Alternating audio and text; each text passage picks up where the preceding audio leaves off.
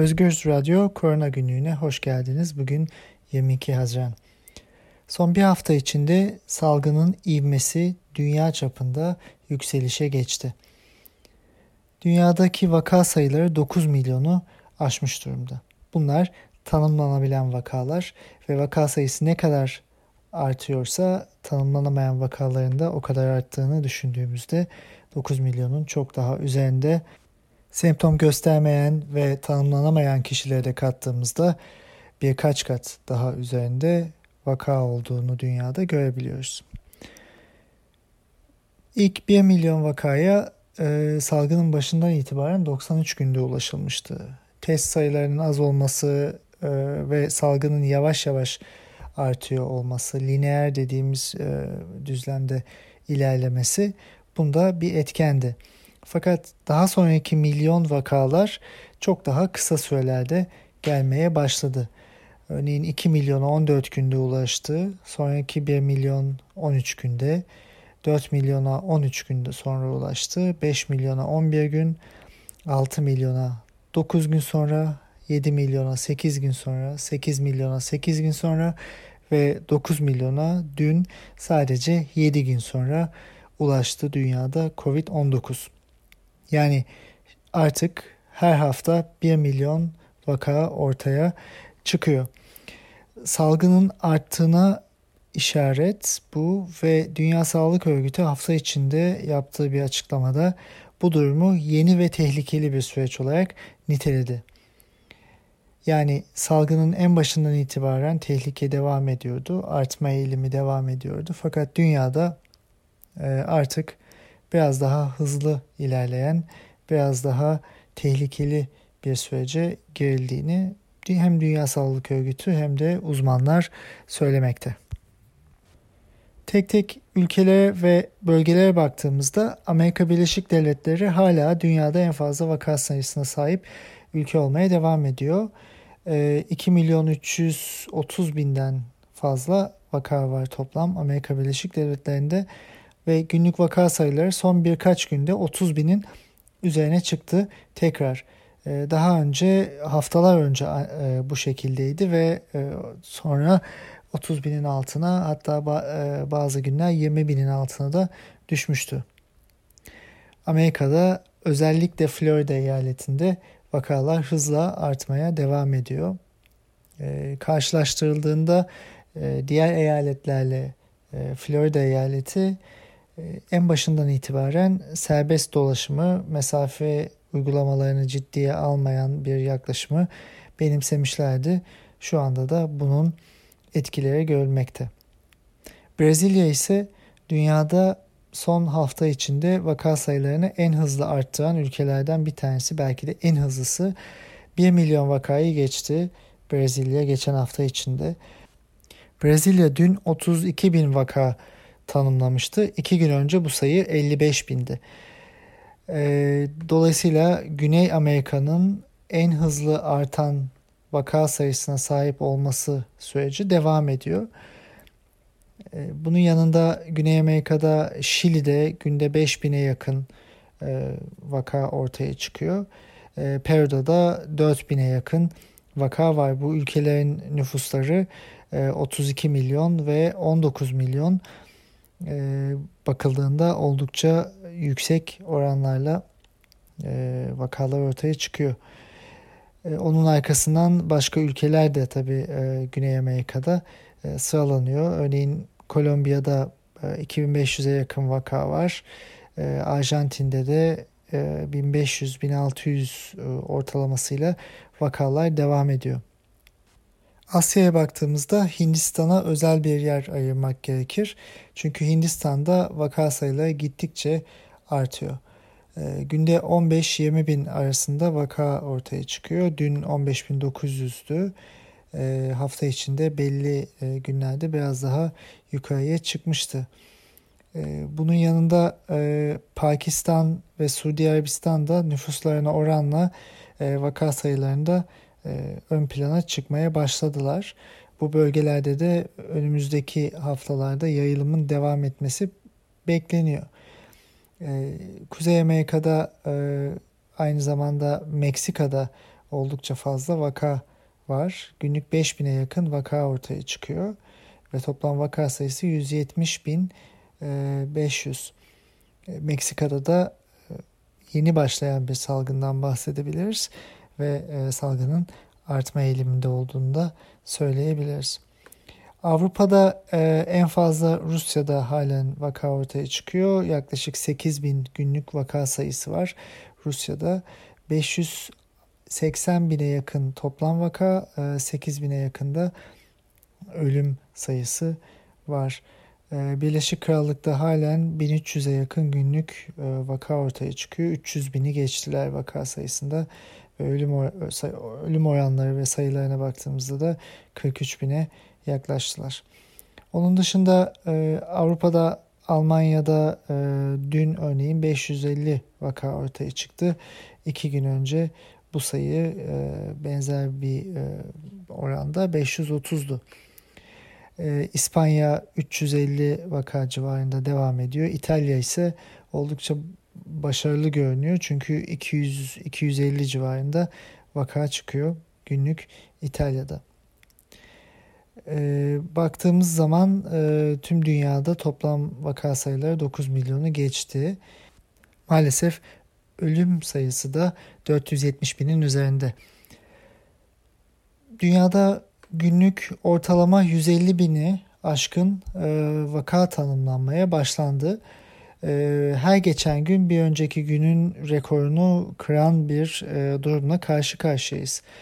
E, bu salgının zaten e, demin de bahsettiğimiz e, dinamikleriyle artmaya devam ettiği, yayılmaya devam ettiğine bir işaret. Hal böyleyken dünya için birçok yakıcı soru ortada. Birincisi bu salgın artmaya devam edecek mi? Kontrol etmemiz için neler yapmamız gerekiyor? Ee, bu süreç nasıl işleyecek?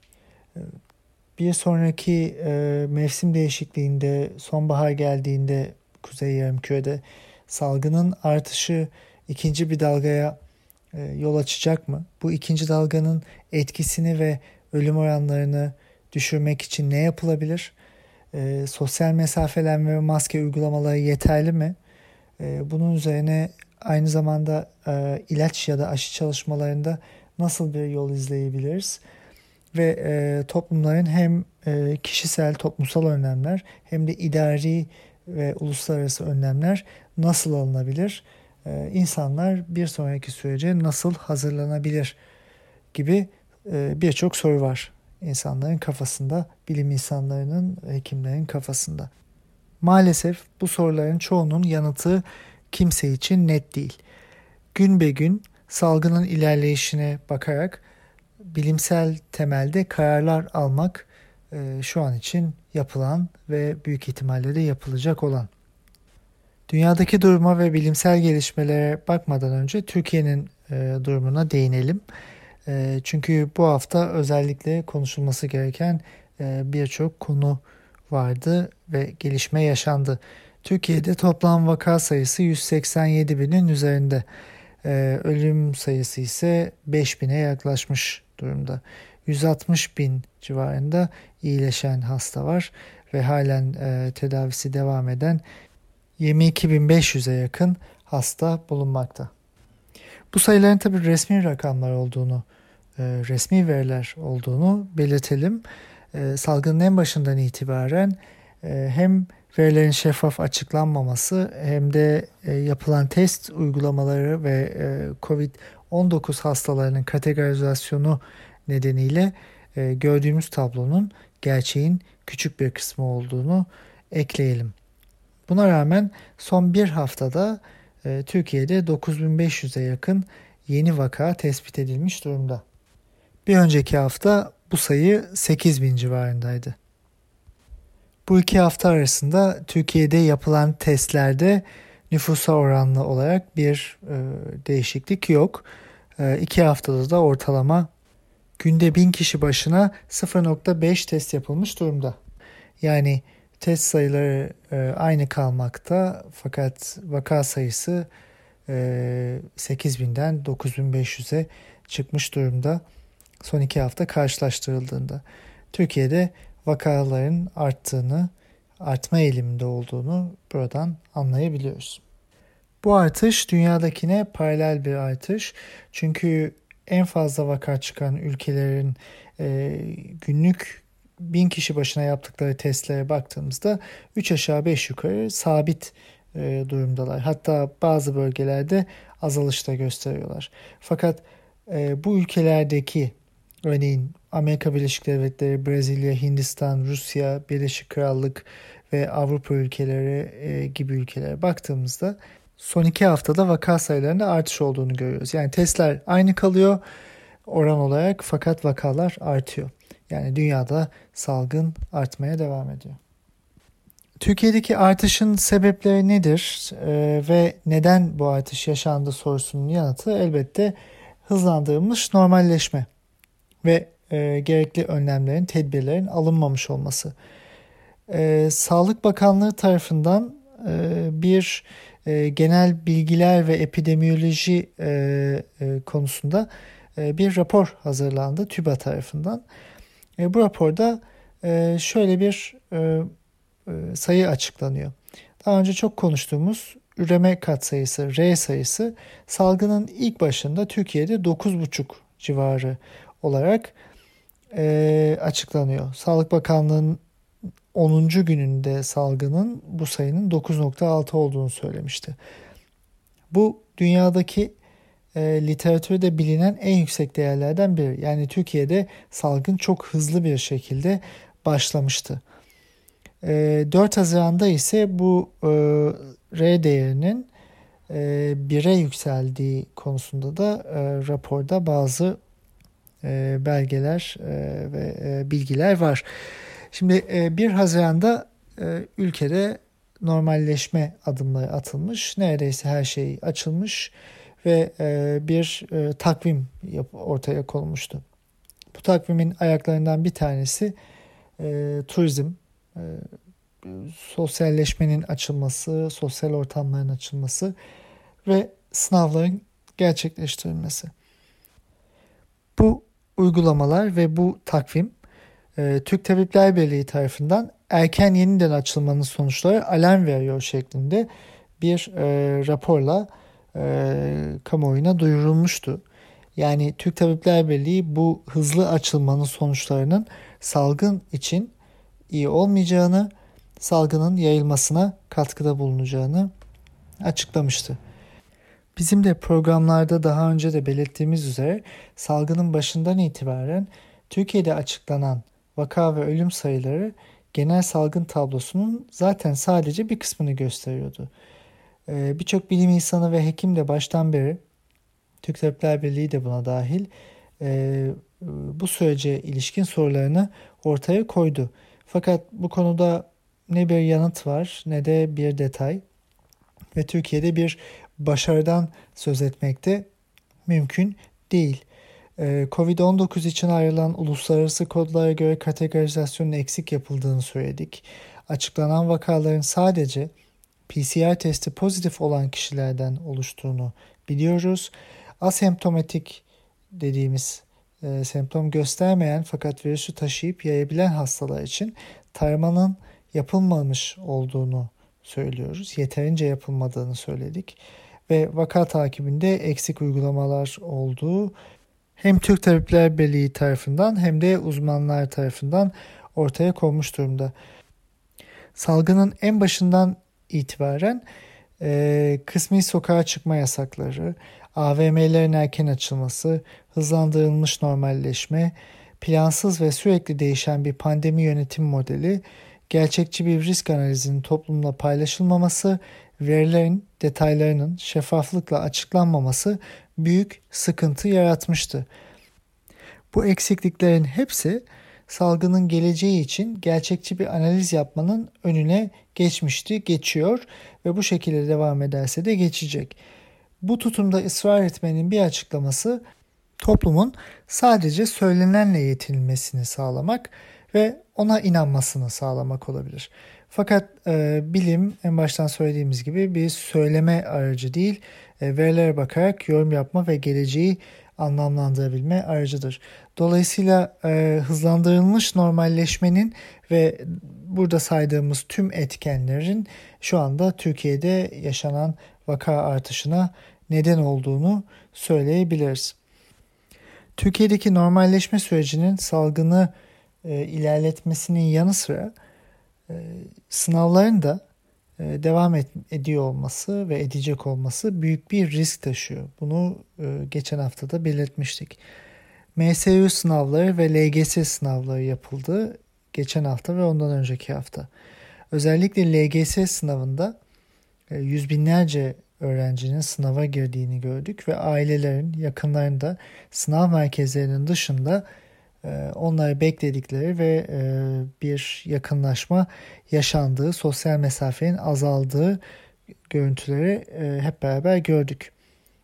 Bunu çok daha öncesinden itibaren hem uzmanlar hem de biz burada uyarmıştık.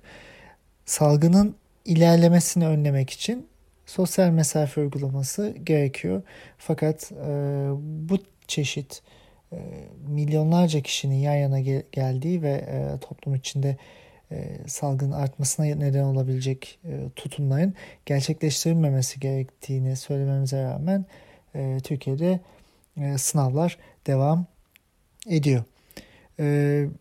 Sağlık Bakanı sınavlardan önce belki kısmi dışarı çıkma yasakları uygulayabiliriz o sürede dedi e, bazı önlemler e, alınabilir e, dendi. E, Milli Eğitim Bakanı e, ve diğer bakanlar e, birçok açıklama yaptılar.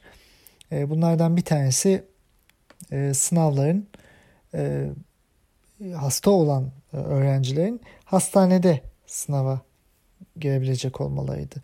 İlk başta şaka gibi görünse de gerçekten e, sınav zamanı ambulanslarla hasta olan öğrenciler hastanelere götürüldü ve e, ayrı yerlerde sınavlara girdiler. Birçok sınav merkezinden ve öncesinden sonrasından e, hasta olan öğrencilerin olduğu, e, sonrasında hastalanan insanların olduğu haber sitelerine de yansımış durumda. Bunun yanında zaten ülkede belli bölgelerde detaylarını çok bilmiyoruz. E, karantinalar gerçekleştirilmeye devam ediliyor. E, apartmanlar, bazen mahalleler karantina altına alınıyor e, ve e, giriş çıkışlar kontrol ediliyor. E, maske takmak belli yerlerde zorunlu hale geldi. E, ceza uygulaması başladı. Bunların hepsi salgının arttığına ve e, salgının devam ettiğine işaret. Hal böyleyken zaten normalleşme kararının sağlık bilimi, epidemioloji ya da herhangi bir bilim e, dalının e, e, uygulamaları ve e, bilgileriyle değil, e, ekonomik sayıklarla alındığını çok net görebiliyoruz. Salgını önlemek için yapılması gereken, alınması gereken bazı önlemler var. E, Türkiye'de bunların net olarak alınmadığını görüyoruz. E, bakan hafta içinde yaptığı bir açıklamada Sağlık Bakanı Türkiye'de antikor testine devam ettiklerini e, hastalığı geçirmiş insanları e, bulmak için ve toplumdaki seroprevalans denen yani antikor üreten insanların yüzdesini ve bağışık olan insanların yüzdesini bulmak için yapılan bir testte e, yarıya geldiklerini ve e, burada yüzde bir buçuktan az yüzde birden fazla oranda bir e, pozitiflik gördüklerini söyledi. Yani bu şu anlama geliyor. Toplumun en fazla yüzde bir buçuğu e, bu hastalığı geçirmiş. Yani herhangi bir şekilde toplum içinde bir bağışıklık oluşmuş değil. Bu şu anlama geliyor. Toplumun yüzde 98'inden fazlası bu hastalığı geçirmeye müsait. Ve bu yüzde 98 içinde eğer önlem alınmazsa zaman içinde bu insanlara hastalık sıçrayacak ve e, bu insanlar içinde risk grubu olan kişiler var. E, sadece salgının devam etmesi e, ölüm oranlarını da arttıracak bir noktaya getirecek. Çünkü en başından itibaren Türkiye'de bir başarı hikayesi üzerinden e, algı yaratılmaya çalışılıyor. Ölüm oranlarının düşüklüğü üzerinden bir e, e, tedavi başarısı belki mümkün olabilir.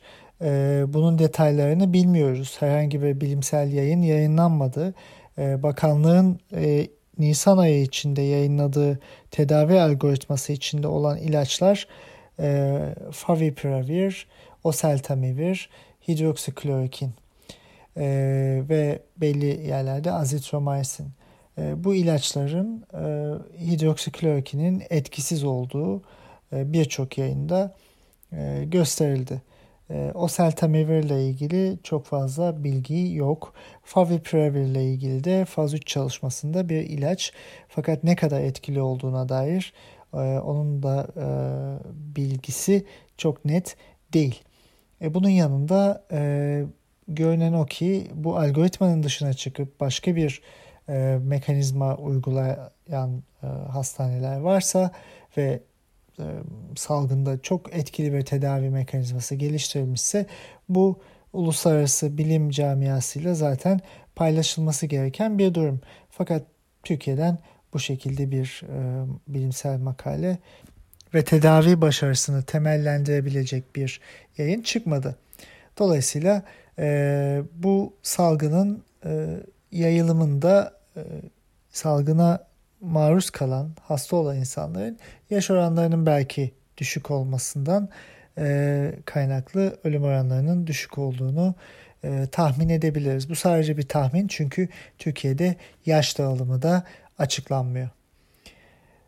Fakat şunu söyleyebiliriz. Eğer salgın böyle devam ederse ve önü alınmayan bir şekilde normal yaşam devam ederse bir süre sonra salgın sayılarının e, vaka sayılarının artması e, ölüm oranlarının da artmasını beraberinde geçirecek. Çünkü e, riskli gruplara bu salgın sıçrayacak. O nedenle tüm dünyada sayıların azaltılması, salgının önlenmesi çok önemli bir hedef. Çünkü bir toplum içinde ne kadar az vaka görürseniz, ne kadar az hasta, enfekte insan varsa yayılım o kadar yavaş olacak. E, yayılımı durdurmayacak. Evet. Fakat e, bir facia yaşanmasının önüne geçebilir bu önlemler. Zaten ikinci dalga e, gelecek. E, Dünya Sağlık Örgütü de bunu söyledi. Birçok uzman da bunu söylüyor. İkinci dalganın geldiği anda toplumlardaki e, enfeksiyonun yaygınlığı ne kadar fazlaysa o ikinci dalgadaki üstel artış o kadar fazla olacak. Yani 100 ee, kişilik bir toplum düşünün. Orada bir kişi hastaysa onun yayılımıyla iki kişi hastaysa onun yayılımı arasında çok büyük fark olacak. Çünkü 1 2'ye, 2 4'e, 4 8'e gidecek birim zamanda. Fakat eğer 2 kişi varsa 2 4'e, 4 8'e, 8 16'ya gidecek. O kadar e, zaman içinde. E, ve başlangıca oranla e, çok daha hızlı bir artış görme e, riski var. Dolayısıyla salgını azaltmak gerekiyor. Tüm dünyada da bu şekilde bir e, yol izleniyor. Fakat e, Türkiye'de daha önce de belirttiğimiz gibi zaten hızlandırılmış normalleşme var. Etkilerini görüyoruz. Fakat sınavlar devam ediyor. Belli bir etkileşim yaşandı. Geçen hafta ve ondan önceki hafta bu etkileşimin, bu mesafenin ortadan kalkmasının e, önümüzdeki günlerdeki etkisi ne olacak? E, bunları göreceğiz. E, fakat süreçte hasarı en aza indirmek için elbette her kesimin sorumlulukları var. E, bilim insanlarının ve hekimlerin sorumluluklarından biri bu süreçte eksik görülen noktalara dikkat çekmek. Olabildiğince eleştirel şekilde. Bilim kurulu maalesef bu konuda yetersiz ya da sözleri ve uyarıları dikkate alınmıyor. Ee, Toplumdaki kişiler ise elbette fiziki mesafeye, maske kurallarına ve hijyene önem göstermeli. Fakat e, en önemli sorumluluk yetkililerde. Yani en büyük sorumluluğa sahip kesim e, yetkililer. Bilim insanlarının belirttiği uygulamaları en azami şekilde yaşama geçirmekle yükümlüler. Ve bu süreci politik tercihler doğrultusunda değil, yanlışta ısrar ederek değil, e, ekonomiyi düşünerek değil, insanların yaşamını ön plana alarak ve diğer e, toplumsal e, durumları ve ekonomiyi e, buna göre biçimlendirerek e, yapmak zorundalar. En etik duruş budur. Fakat e, dünyanın birçok yerinde olduğu gibi Türkiye'de de bunu maalesef görmüyoruz. Bunun yanında hafta içinde halk sağlığı yönetim sisteminde Türkiye'de değişiklikler yapıldı. Buna göre e, hastalara yapılacak testleri belirleyen doktorların listesi istendi. Bazı doktorlar belirlenecek ve sadece bu doktorlar, e, başhekimler ya da belirlenen doktorlar e, bu testleri isteyebilecek. Bunun yanında e, hafta içinde yine asemptomatik kişilere PCR pozitif e, kişilerle temasları olsa bile e, test yapılmayacağı söylendi. Yani bu şu anlama geliyor. E, bir hasta var, e, semptomları var ve testi pozitif çıktı. Fakat e, bu kişinin evindeki ya da temas ettiği insanlar eğer semptom göstermiyorlarsa hiçbir şekilde test yapılmayacak. Ve bu yasaklanmış durumda. Yani bu şu anlama geliyor. Türkiye'de asemptomatik kişiler hiçbir şekilde bulunmayacak. Bu e, uygulama sınavlardan hemen önce e, ortaya çıktı. Yani bu vaka takibinde semptomsuz kişilere test yapılmaması kararı aslında şunu gösteriyor. Türkiye salgının yayılım zincirini kırmak gibi bir fikre, bir amaca sahip değil. Sadece ölüm oranları üzerinden bir başarı anlatısı ve algısı yaratılmaya çalışılıyor. Fakat orada da hiçbir şey şeffaf değil. Yani sınavların yapılması, e, toplumun bu şekilde sosyal yaşama geri dönmesi, mesafenin e, yerle yeksan olması e, bir şekilde salgını arttıracak, e, vaka sayılarını arttıracak, yayılımı arttıracak. Fakat Türkiye'nin amacı yayılım zincirini kırmak, asemptomatik kişileri bulmak değil. Türkiye'nin yönetimsel amacı ölüm oranlarını düşük gösterip bir başarı hikayesinin arkasında kalmak. Şimdi e, asemptomatik kişileri bulmak neden önemli? Bununla ilgili çok konuştuk zaten. Fakat e, birçok yayın da e, bu durumda e, çıktı. Örneğin e, Nature Medicine dergisinde yapılan bir e, çalışmada hafta içinde asemptomatik COVID-19 hastalarında semptomlular oranla bağışıklık tepkisinin ve antikor oluşumunun daha az olduğunu fakat e, asemptomatik kişilerde virüsün e, hücrelerden salınımının virus shedding dediğimiz e, olayın e, daha uzun sürdüğünü belirten bir makale yayınlandı. Yani bu şu anlama geliyor. E, asemptomatik kişiler e, bir kanlarında daha az antikor üretiyorlar. Bir sonraki e, e, salgın için belki e, tekrar hastalanma riskine sahip olabilirler. Bu sadece bir e, spekülasyon şu andaki verilerden e, bilimsel bir temelini e, şu an için bilmiyoruz çünkü bu yaşanmadı. Fakat bunun da daha önemlisi e, bu insanlarda e, yayılım ve e, enfektif e, enfekte edici e, dönem belki daha uzun olabilir. Yani bu e, şu anlama geliyor. Asemptomatik kişiler virüsü yayıyorlar. Bu kişilerde virüs salınımı da uzun sürüyor. Eğer asemptomatik hastaları bulmaya yarayan vaka teması için yapılan PCR testini yapmazsanız e, bu insanları bulamayacaksınız. Bunun bir anlamı var. Daha az test, daha az vaka. Amacınız buysa e, her şekilde e, en azından bunu bu şekilde gerçekleştirebilirsiniz. Hafta içinde e, Trump e, seçim e, konuşmalarından birini yaptığı yerde şöyle bir şey söyledi. Çok test yapınca çok vaka çıkıyor. E, bizimkilere dedim ki biraz yavaşlayın, testleri azaltın, az test, az vaka. E, yani bu aslında çok tanıdık bir e, politik söylem. Bir ülkede, bir bölgede vakalar azalsa bile testlerin neden azalmaması hatta artması gerektiğini New York eyaleti en iyi örnekle açıklıyor. Salgının başlangıcından beri 19 milyon nüfusu New York eyaletinde yapılan testler ve test edilen kişi sayısı gittikçe artıyor.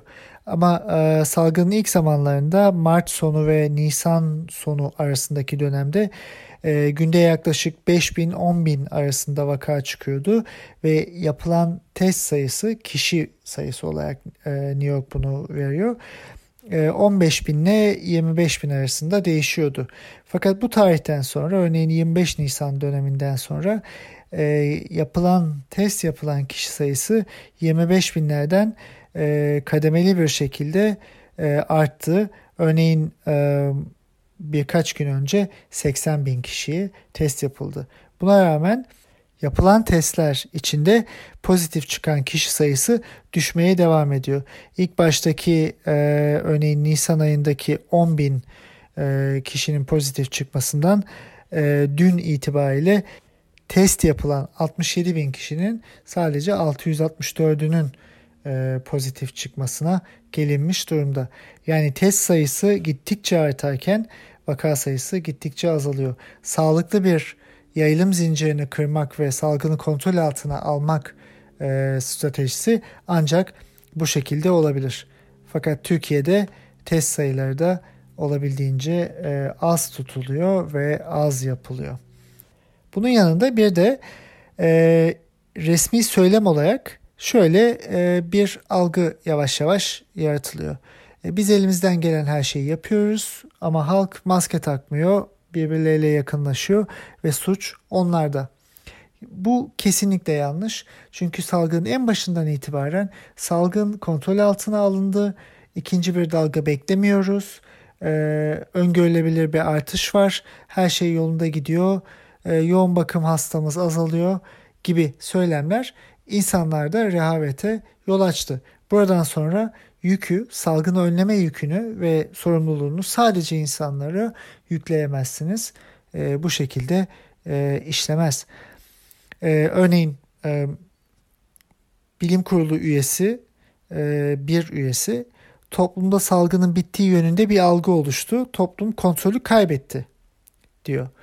E, onun yanında sınavlarla ilgili, sınavlarda yaşanan e, bunca yakınlaşmadan sonra gazeteler, ana akım gazeteler ve e, e, salgında bir başarı hikayesinin arkasında dizilen insanlar e, halkı, aileleri suçlamaya başladılar. Neden? E, çocuklarını sınava götürdüler ve orada beklediler. E, bu kalabalıkla yarattılar diye.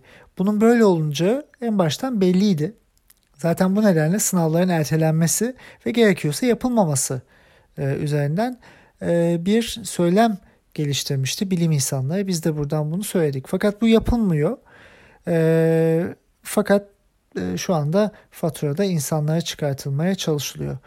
E, bu kontrolsüzlüğü ya da e, salgının bittiği yönündeki algıyı yaratan başarısız pandemi yönetimidir. İnsanların kendisi değildir. Sorumluluk en fazla toplumdaki rehaveti yaratan idarecilerin ve e, bu sözleri söyleyenlerindir. Çünkü toplumlarda COVID-19 hastalığının ilerleyişine ve hastaların e, durumlarına baktığımızda artık milyonlarca hasta var ve e, bu konudaki bilgimiz de gittikçe artıyor. Şunu görüyoruz.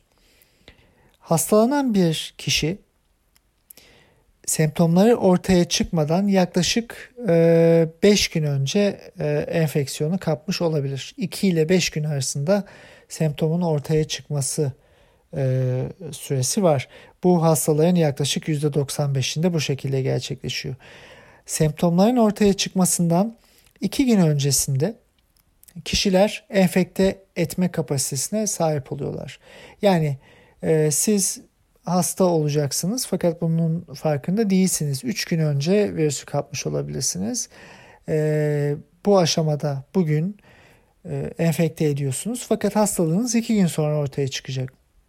Siz bu 2 gün içinde eğer hasta olduğunuzu bilmezseniz e, salgını devam ettireceksiniz.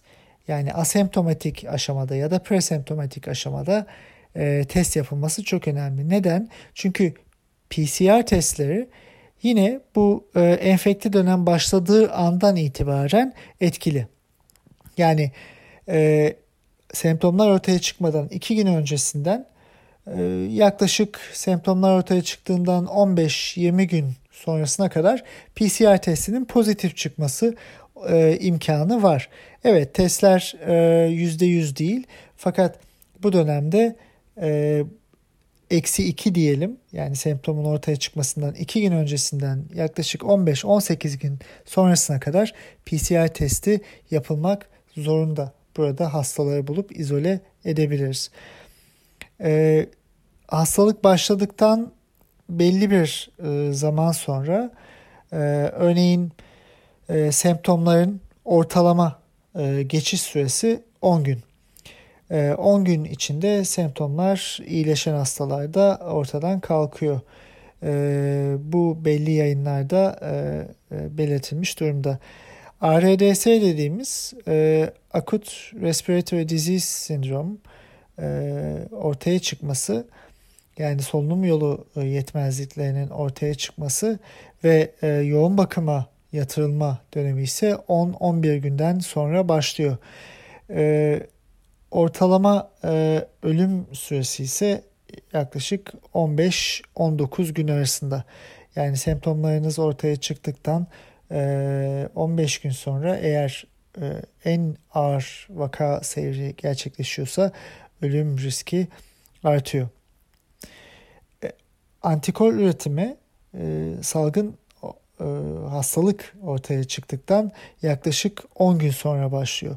14 gün içinde e, IgM ve IgG dediğimiz belli antikor tipleri yaratılmış durumda.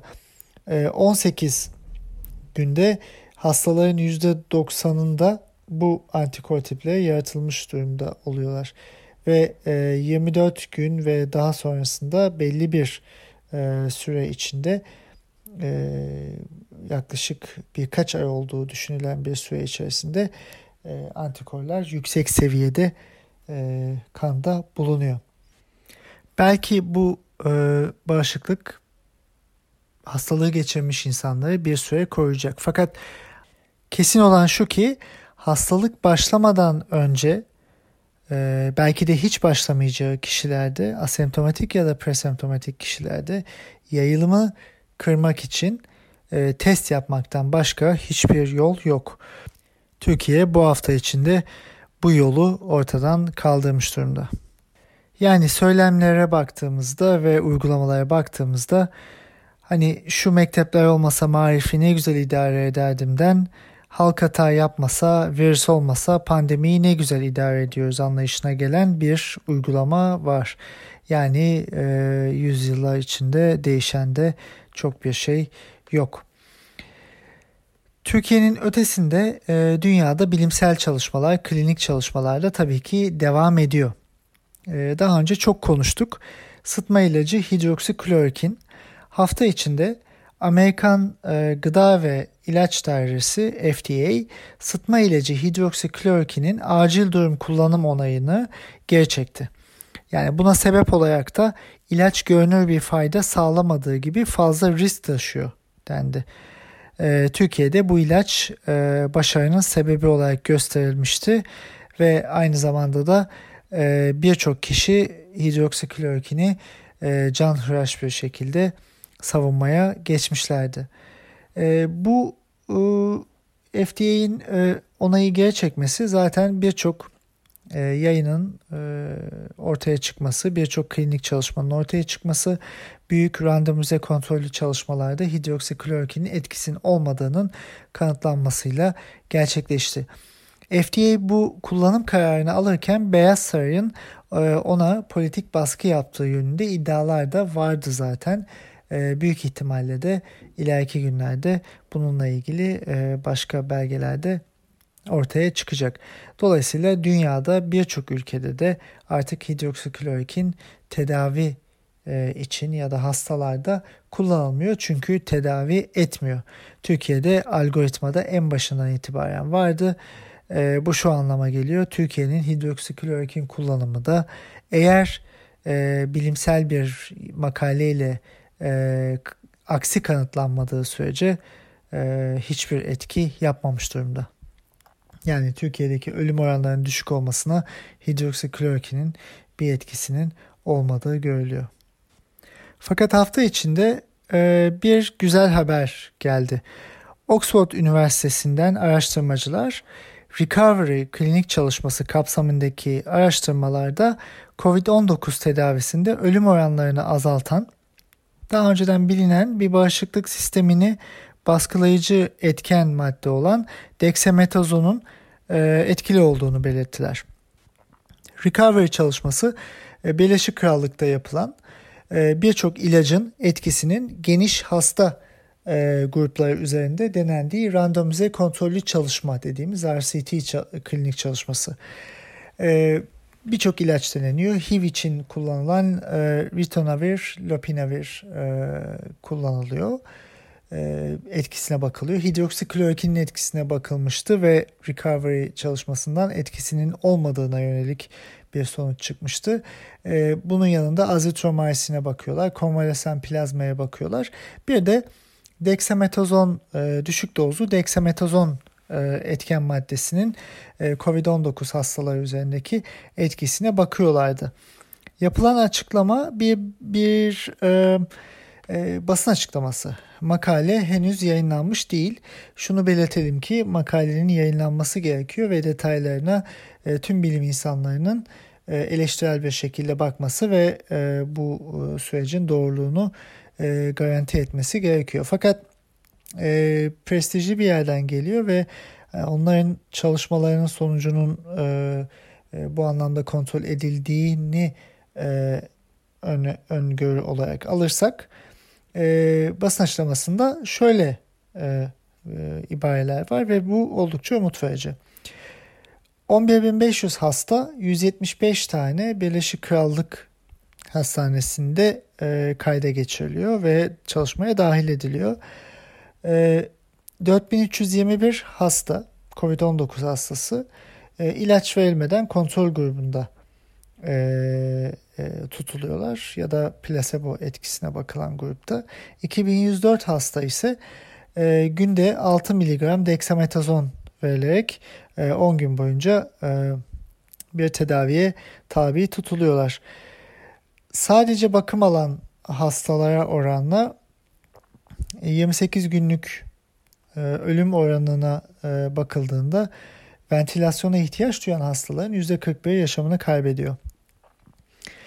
Ee, sadece oksijene ihtiyaç duyan e, solunum e, yetmezliği çeken hastaların da %25'i yaşamını kaybediyor. Ee, ventilasyon ya da oksijen tedavisi almayan hastalardan da %13'ü e, yaşamlarını kaybediyor. Dexametazon tedavisi yapılan hastalar ventilasyon olan hastalardan bu %41 oranı %28'e düşüyor. Yani üçte bir oranında azalıyor oksijen tedavisi gören hastalarda %25'ten %20'ye düşüyor. Yani %20 e, azalıyor. E, beşte bir oranında. E, ve diğer hastalarda solunum yetmezliği, oksijen tedavisi ya da ventilasyon görmeyen hastalarda dexametazon hiçbir etkiye sahip olmuyor. Eğer bu sonuçlar doğruysa COVID-19 için solunum güçlüğü çeken hastalardaki ölüm oranını düşüren ilk e, etkili ilaç bu olabilir. Bu oldukça heyecan verici. Önümüzdeki günlerde e, makale çıktığında da detaylarını paylaşacağız. Dexametazon nedir? Dexametazon e, bir kortikosteroid e, yapısında olan antienflamatuar bir madde. Yani vücuttaki bağışıklık sisteminin e, etkisini, aktivitesini e, baskılayan bir ilaç. Neden COVID-19 hastalarında kullanılması düşünülüyor? Çünkü ventilasyona ve oksijen ihtiyacına sahip hastalarda e, zaten e, virüsün varlığı nedeniyle bağışıklık sistemi aktif halde. Fakat bu e, etki devam ettiği için vücut daha fazla e, bağışıklık sistemi e, savaşımı veriyor ve e, bağışıklık sisteminden salgılanan bazı maddelerse vücudun kendine zarar veriyor. Bunlara stokin deniyor ve stokin fırtınası kavramını e, duymuş olabilirsiniz. E, vücutta ikincil etkilere sahip olan bir durum. E, bu durumu baskılamak için düşük dozda dexametazon kullanılıyor. Çünkü e, bağışıklık sistemini tamamen durdurmak istemeyiz. E, çünkü bağışıklık sistemimiz e, virüsle savaşıyor. Fakat aşırı tepki vermesini de önlemek istiyoruz.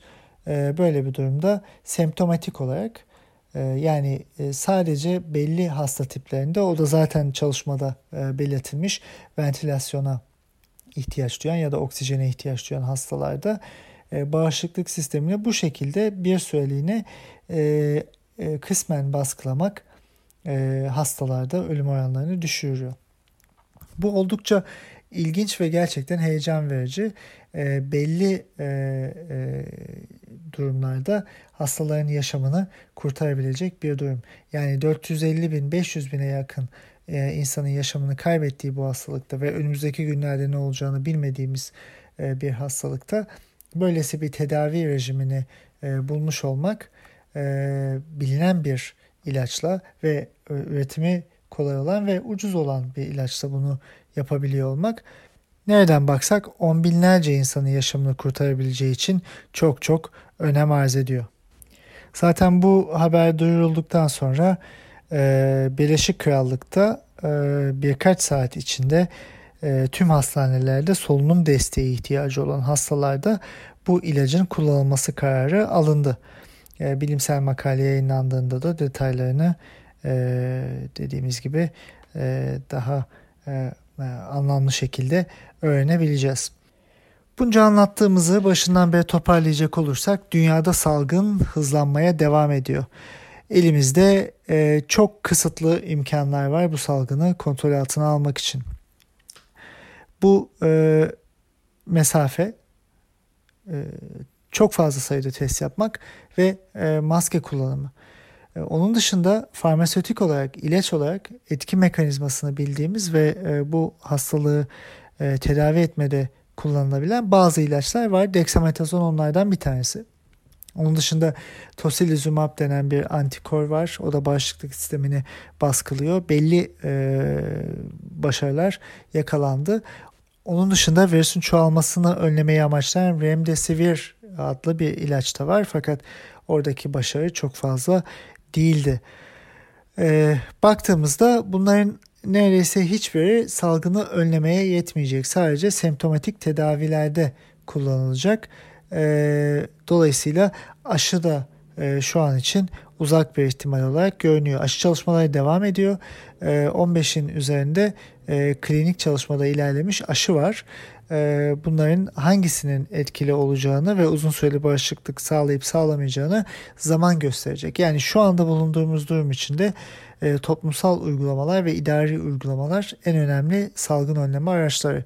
Türkiye'de ise e, bu bırakın salgını önlemek için daha fazla önlem ve tedbir almayı asemptomatik kişilerin bulunabileceği tek e, imkan olan e, vaka takibi ve test e, sayılarının da e, gittikçe azalacağını görüyoruz. Çünkü artık bakanlık vaka takibinde semptom yoksa herhangi bir test yapmayı e, yasaklamış, e, ortadan kaldırmış durumda. Yani e, Türkiye'de vakalar artarken e, ana amaç salgının yayılmasını önlemek değil, salgının azaldığı ve kontrol altında olduğu algısını yönlendirmek ve gerçekleştirmek. Önümüzdeki günler dünyada ve Türkiye'de salgının nasıl geliştiğini bize gösterecek. E, bu konuda çok daha fazla konuşacağız. Önümüzdeki hafta görüşmek üzere. Sağlıklı kalın, mutlu kalın. E, mesafe ve maske kurallarına uyarak olabildiğince salgının yayılmasını azaltmaya çalışarak e, yaşamımıza e, devam edelim. Sevgiler.